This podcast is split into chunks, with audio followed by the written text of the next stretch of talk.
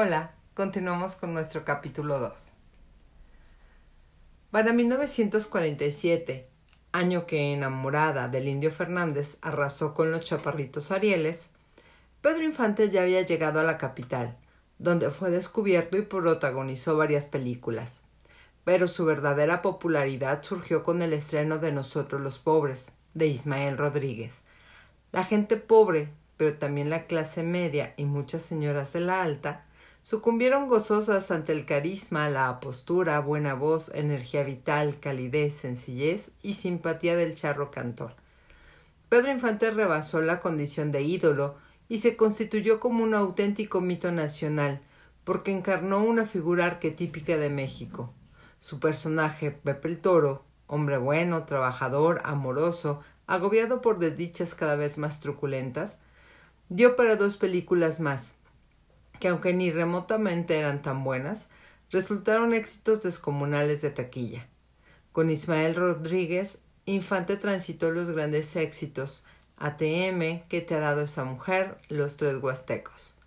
Pero volvió a las grandes alturas en La oveja negra, que con todo y sus recetas argumentales y la explotación inmisericordia de los sentimientos, es cine del mejor. Nadie como Pedro Infante logró ni ha logrado constelar tantos signos de la identidad nacional.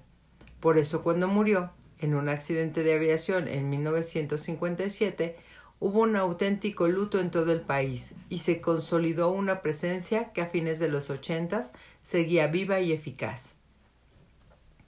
Otro personaje con una gracia y carisma inusuales fue Germán Valdés Tintán, que a finales de los cuarenta entró con, con pie firme en la cinematografía nacional con Gilberto Martínez Solares Tintán, llegó a momentos francamente geniales de comicidad. Martínez Solares y Tintán formaron todo un equipo célebre que incluía a Vitola, Borolas, el enano Tuntún y el carnal Marcelo.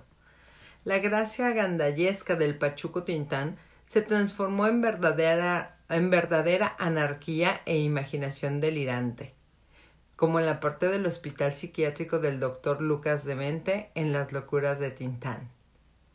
Lo mejor de Germán Valdés se filmó a fines de los 40 y a principios de los 50. El rey del barrio, El Ceniciento, Calabacitas tiernas, El sultán, descalzo y Mátenme porque me muero. La gran atracción del alemanismo fue, sin embargo, el mambo y su creador Damaso Pérez Prado quien llegó de Cuba para instalarse en México con gran espectacularidad. Qué bonito y sabroso bailan el mambo las mexicanas, mueven la cintura y los hombros igual que lo hacen las cubanas, cantaba el extraordinario Benny More. Pérez Prado se mexicanizó con gran gusto y pronto se hallaba componiendo mambos a los ruleteros o chafiretes, al poli, a la uni y a otras manifestaciones de la vida de nuestro país. Su ritmo se hallaba cargado de fuerte energía, solía ser movido y explosivo, y generó un modo de bailar que requería habilidad y condición física. Era también profundamente sensual. La orquesta de cara de foca, como se le decía, estaba compuesta fundamentalmente por metales y los arreglos musicales de Pérez Prado se volvieron legendarios por su complejidad y refinamiento y porque claramente integraban lo mejor del uso de metales de las grandes bandas estadounidenses, como la de Glenn Miller o Star Kenton. Fue excelente en el mambo a la Kenton.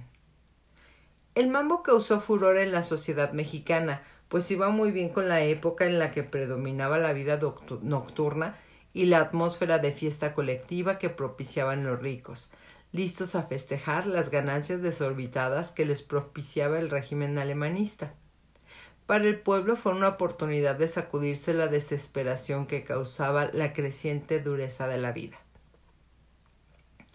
Mambo, rumba y cabareteras eran elementos que confluían en otras de las leyendas doradas del alemanismo, la vida nocturna.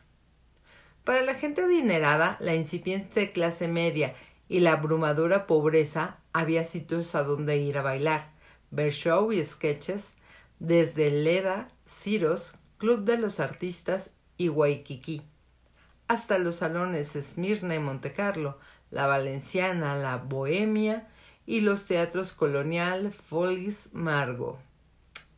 Después, para desahogar el frenesí, el frenesí nocturno se hallaba en la zona roja, que en realidad era un grupo de calles nocturnas, eh, perdón, era un grupo de calles ubicadas por el rumbo cértico de San Juan de Letrán, las calles de Órgano, Moyadoc, Rayón, Pajaritos o Vizcaínas, que por supuesto era para el pueblo, la plebe, la pelusa, porque los, los consentidos del régimen, los ricos, tenían sus burdeles lujosos dotados de la elegancia de los años cuarenta. Así es que nadie bien nacido tenía que andar rondando, a no ser que quisieran emociones fuertes, o hubiera que llevar de paseo a algún turista. Por los rumbos bravos de la plaza de Garibaldi con su mariachi, de Nampa, canciones y posibilidades de todo tipo de movidas. Como en los años veinte y treinta, en los cuarenta floreció también el bailongo, o dancing, como dicen que debe decirse. Solo que para entonces el imbatible danzón poco a poco fue ocupando un lugar honorífico y tradicional ante los embates del swing, el boogie boogie o el arrollador mambo. En tanto, en el medio intelectual se daba por hecho la consagración internacional de Rufino Tamayo vía el libro de ricas reproducciones que le había dedicado en Estados Unidos. Pero a pesar de su notoria decadencia, el amo seguía siendo Diego Rivera. En 1948 la revista Times publicó la zaporranesca faz del genial pintor, y eso fue el preludio del gran homenaje nacional que Fernando Gamboa organizó a través de una exposición magna recapituladora de su obra en Bellas Artes. En esa ocasión el escándalo en turno consistió en el desnudo de la joven poeta Pita Amor, que en el retrato de María Félix abría la muestra. Frida Kahlo tuvo que asistir en camilla, pues para entonces la pobre padecía de horrores con de los corsets mecánicos, metálicos o de yeso, y era cliente asiduo de hospitales. Ni siquiera sus fridos, que pintaban en pulquerías, lograban aligerarlo un poco. En 1948, Pablo Neruda pidió asilo al gobierno de México. Desde su sitial de senador, el poeta tronó contra el presidente de Chile, lo cual lo puso en peligro de muerte. Pura publicidad, se dijo aquí en México, donde a tono con la modernización cada vez tenía menos fuerza todo tipo de arte social. Neruda, a fin de cuentas, no se asiló en nuestro país, pero el que sí llegó para quedarse fue el editor Arnaldo Orfila Reinal. En un viaje de a Buenos Aires, Daniel Cosío Villegas lo reclutó y lo trajo para que dirigiera el Fondo de Cultura Económica con un salario de mil quinientos pesos al mes. El fondo, por cierto, pagaba dos pesos la cuartilla de traducción, que, como se ve, siempre se ha pagado muy mal en México. En ese año, Salvador Novo publicó su excelente libro, Nueva Grandeza Mexicana, pero el maestro había entregado toda su energía al teatro, pues su cuate Carlos Chávez lo nombró cabeza de la dirección del teatro del flamante Instituto Nacional de Bellas Artes, el IMBA. No era de los pocos intelectuales que no temía contaminarse con la modernidad que propiciaba el alemanismo y ganó muy buen dinero haciendo publicidad para Augusto Elías. Carlos Monsiváis reporta que Novo fue autor del célebre eslogan Siga los tres movimientos del FAF. Remoje, exprima y tienda. Porque a México ya habían llegado los detergentes y toda una invasión de aparatos electrodomésticos, refrigeradores, lavadoras, licuadoras, planchas aspiradoras, cobijas eléctricas y demás maravillas del mundo occidental. Los nuevos productos, adquiribles sean de importación o contrabando, contrabando deslesnables, si eran nacionales. Se anunciaban profusamente en los medios, la radio que continuaba poderosísima, sin saber que a la vuelta de la esquina se hallaba ya la llegada del televisor. Los grandes periódicos y las revistas Hoy, Mañana, Revista de Revistas, Paquita, Social y demás. Hasta la oficialista Tiempo, que Martín Luis Guzmán formó aclarando que cualquier parecido con otra publicación era coincidencia, porque tiempo, casualmente, era casi idéntica a Time. Obtenía buenos ingresos mediante el fenómeno de la publicidad que crecía con fuerza y llevaba de la mano a empresas que daban informes sobre la solvencia de comercios que pedían créditos.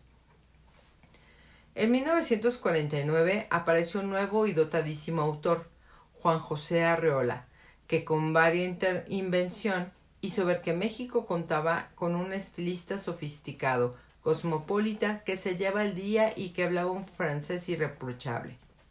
Actor, mimo, declarador, declarador, declamador. Arreola lucía sus sacos de pana gastados por la luna.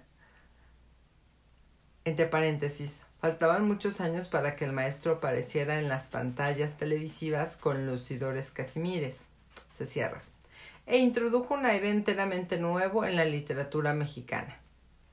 Por su parte, José Revueltas hacía guiones para cine, especialmente con Roberto Gabaldón, Roberto y parecía problemas, padecía problemas con sus camaradas del marxismo.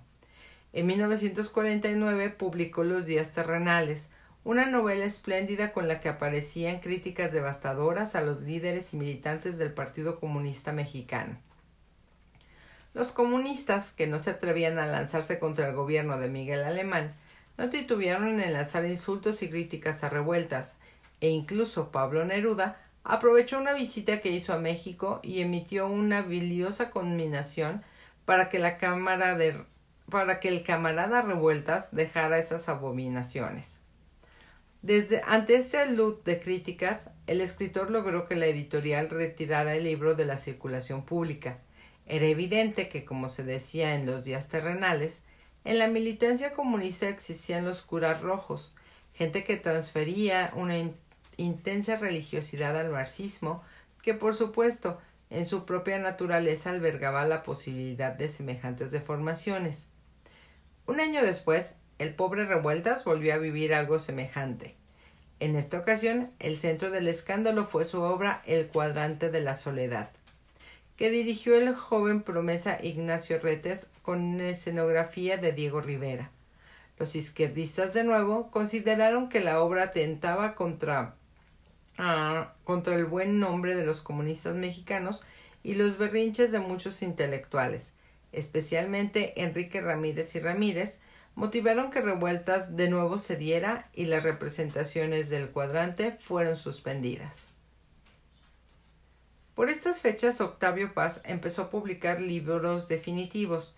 Primero fue Libertad bajo palabra, y un año después su colección de ensayos, ahora clásicos, el laberinto de la soledad. Al parecer, mientras la soledad se confinara a los laberintos y no a los cuadrantes, no había problemas, pues el libro de máscaras, ah, no es cierto, pues el libro de paz obtuvo un éxito instantáneo y contundente. Sus ideas en torno a las máscaras, los mitos y la cultura popular llamaron mucho la atención y dieron tema para discusiones interminables. La poesía durante el alemanismo brilló con la edición definitiva de Nostalgia de la Muerte, la obra maestra de Javier Villaurrutia, con trayectoria del polvo y presentación en el templo de Rosario Castellanos. Lo mexicano volvió a ser tema, dada la doctrina de mexicanidad alemanista, y de él se apropió el grupo Hiperión, los existencialistas mexicanos, como los llamó Díaz Ruanova. Sí, Díaz Ruanova. Los del grupo inferior, alumnos del filósofo José Quechín Gauss, eran Leopold Locea, Emilio Uranga, ah, ah, ah, Emilio Uranga, sí, Ricardo Guerra, Joaquín Sánchez MacGregor, Jorge Carrión y Jorge Portilla. Y de ellos, su maestro decía, los hiperiones tienen genio y mal genio. Se reunían en la cantina, a ver, se reunían en los Kikos y Sambors en casa de Angelina Moroleón o en la Rambla, afamada cantina de Avenida de Chapultepec y Bucareli. Uranga publicó su análisis del ser del mexicano. Jorge Carrión, mito y magia del mexicano.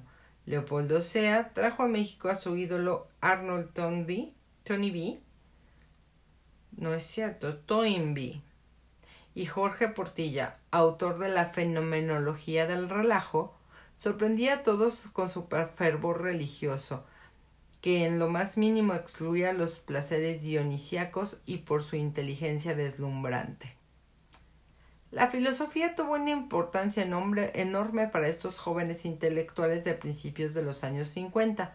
Además de los hiperiones, dice Díaz Ruanova, están los hegelianos Fernando Salmerón y Fernando Rossi, el venezolano italiano que se quedó en México, y los marxistas Adolfo Sánchez Vázquez, Wenceslao Roses, José Revueltas y Carlos Félix, aunque después Jorge Carreón le entró fuerte al pensamiento marxista y Luis Villoro llegó a considerar la formación del Partido Mexicano de los Trabajadores a consecuencia de los sucesos de 1968.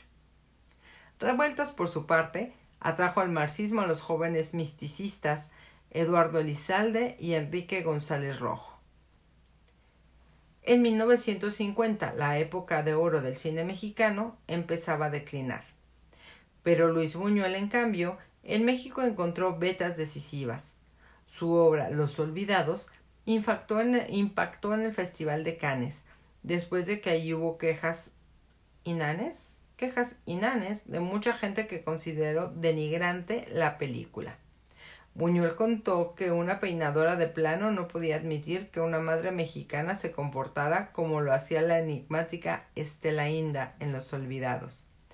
Sin embargo, el éxito internacional tapó la boca de los subdesarrollados mexicanos que echaban pestes, y el público tuvo mejor ánimo para enfrentar los horrores abismales del film de Buñuel. Sin embargo, uno de los grandes acontecimientos de la vida mexicana en ese periodo fue la televisión. En un principio, Miguel Alemán envió en 1947 a Salvador Novo a Estados Unidos y a Gran Bretaña con el fin de estudiar y observar la televisión para considerar si en México debía ser comercial y de empresa privada, como en Estados Unidos, o de Estado, como en Europa. Ya en 1950 tuvo lugar la primera transmisión televisiva en México, el cuarto informe presidencial. El gobierno entregó la concesión de la primera difusora Canal 4 a la familia O'Farrill, muy conocida por su fortuna en los medios de comunicación. Después se dio otra concesión, la del Canal 2 a Emilio Azcárraga, el zar de la XCW. Y por último, se concesionó el Canal 5 al inventor Guillermo González Camarena, quien por desgracia nunca logró encontrar el apoyo debido para sus, debido para sus indagaciones.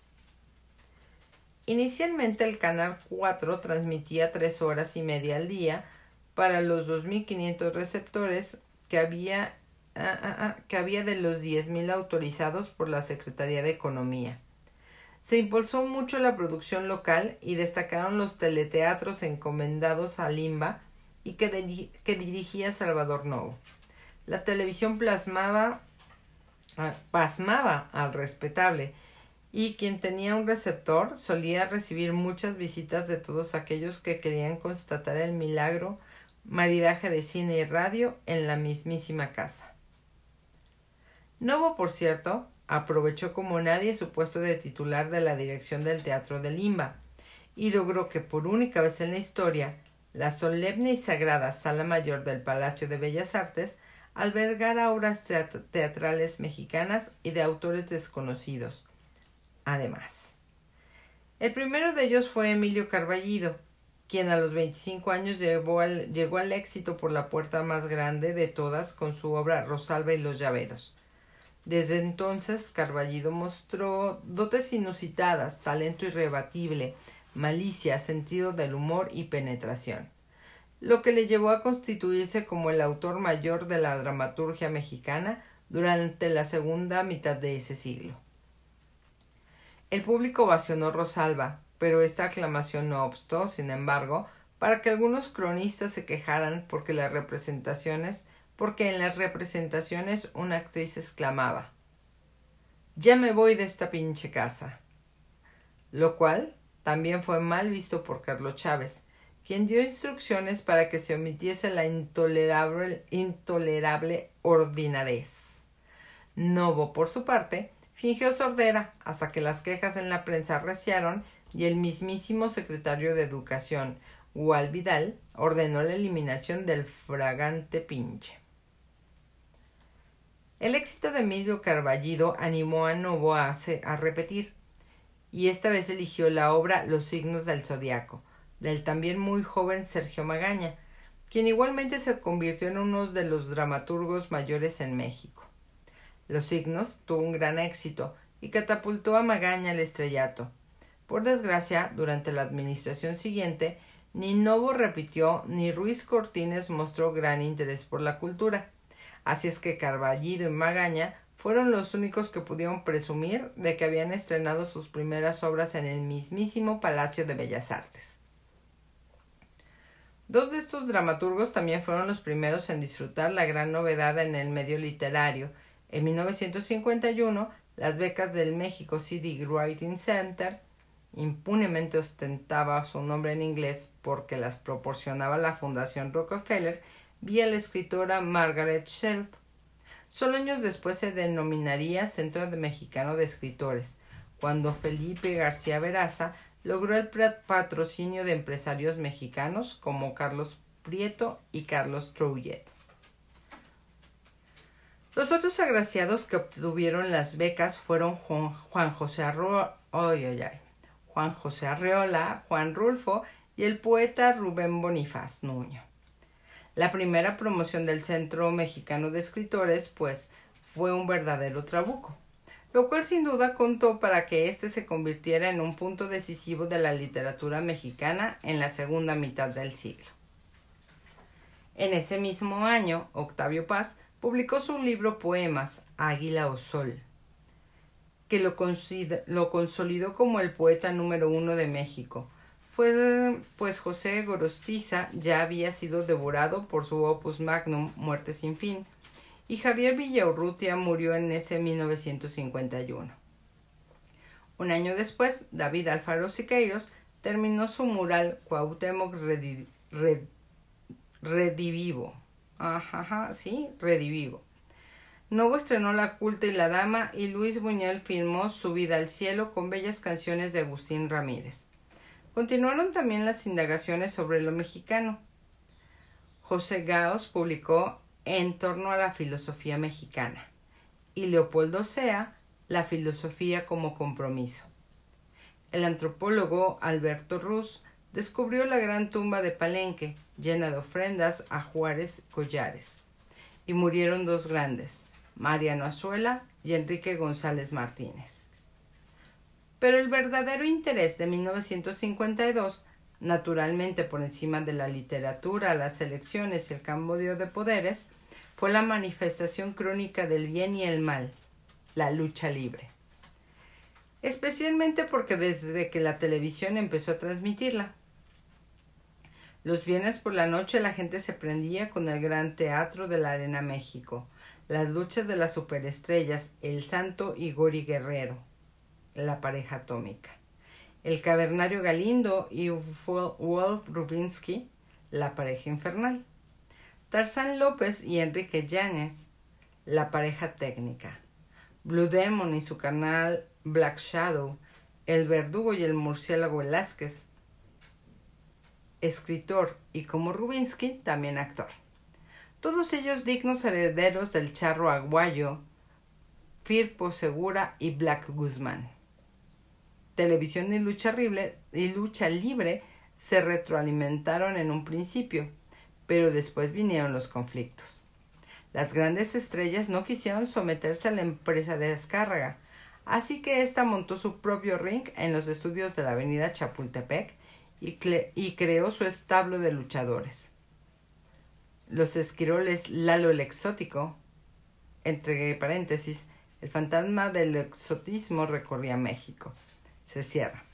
El, el médico asesino, el bulldog y la Tonina Jackson pero ninguno de ellos ni de lejos tuvo el arrastre de los profesionales de la Arena México.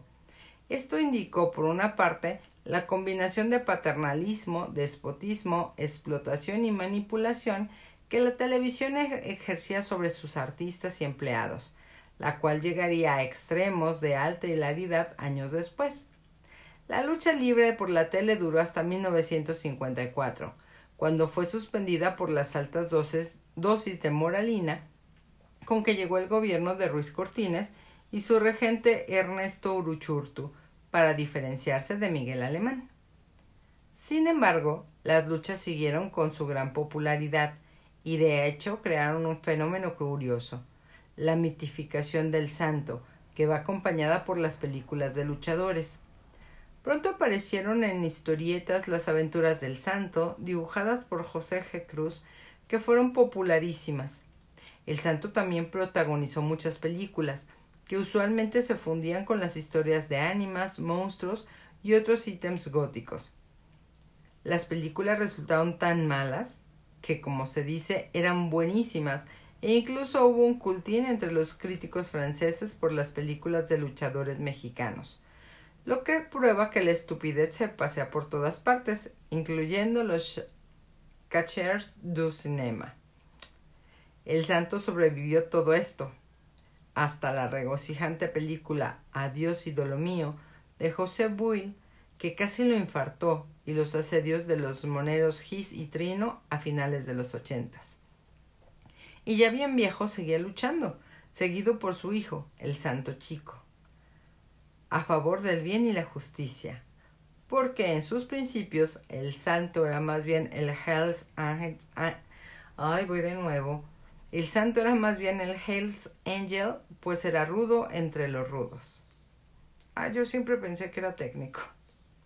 Otro deportista que se hizo celebérrimo durante el alemanismo fue el clavadista Joaquín Capilla, medalla de bronce, y Humberto Mariles, medalla de oro en la Olimpiada de Londres. Mariles capitalizó su éxito para crear la Asociación Nacional Ecuestre, donde los nuevos ricos de estirpe política mandaban a sus hijos aprender la elegante equitación. Era el deporte de moda. Pero muchos años después el pobre Mariles, a quien Alemán quería tanto, sufrió más que su preciado caballo arete cuando se enredó en un escándalo internacional de narcotráfico que lo llevó a la cárcel. Pues hasta aquí llegamos el día de hoy. Bye.